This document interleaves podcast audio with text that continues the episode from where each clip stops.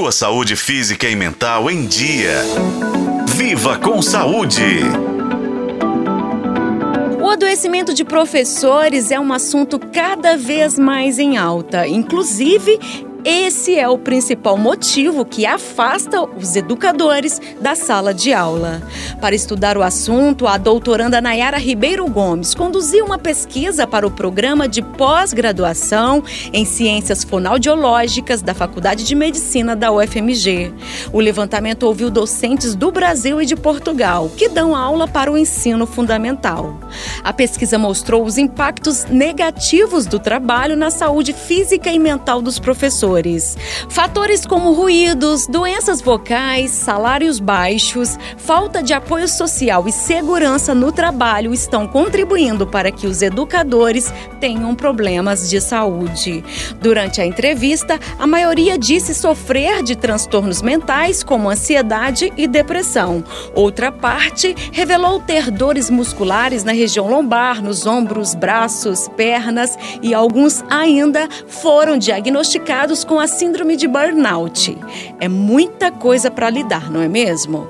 Eu conversei com a autora da pesquisa, Nayara Ribeiro Gomes, e ela contou um pouco sobre o quanto é importante falar sobre esse assunto. É super importante pensar nessas questões principalmente na, na, participação desses professores na gestão escolar e também nas questões da valorização porque outros estudos já nos demonstraram que quando esse profissional ele tem a oportunidade de contribuir com as suas ideias, quando ele tem maior controle sobre o trabalho, eles tendem a se sentir mais valorizados, também tendem a ter níveis de estresse e de doenças mentais menores porque as condições organizacionais do trabalho, quando elas são consideradas como uma fonte de experiência negativa, elas podem favorecer o adoecimento, podem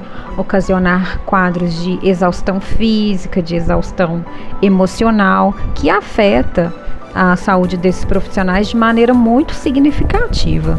O estudo também mostrou que a insatisfação no trabalho é bem alta entre as mulheres com idades entre 40 e 59 anos e com mais de 11 anos de experiência em sala de aula.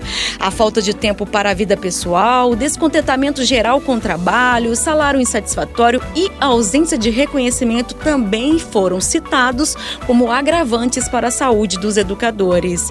Diante disso, gente, a gente precisa seguir cobrando por políticas públicas que valorizem aqueles que têm um importante papel na nossa sociedade. É bom lembrar que as instituições também podem encontrar boas formas de ajudar seus docentes, afinal, eles são a base da nossa educação. Eu sou Nubia Oliveira e este foi o podcast Viva com Saúde. Acompanhe pelos tocadores de podcast e na FM O Tempo.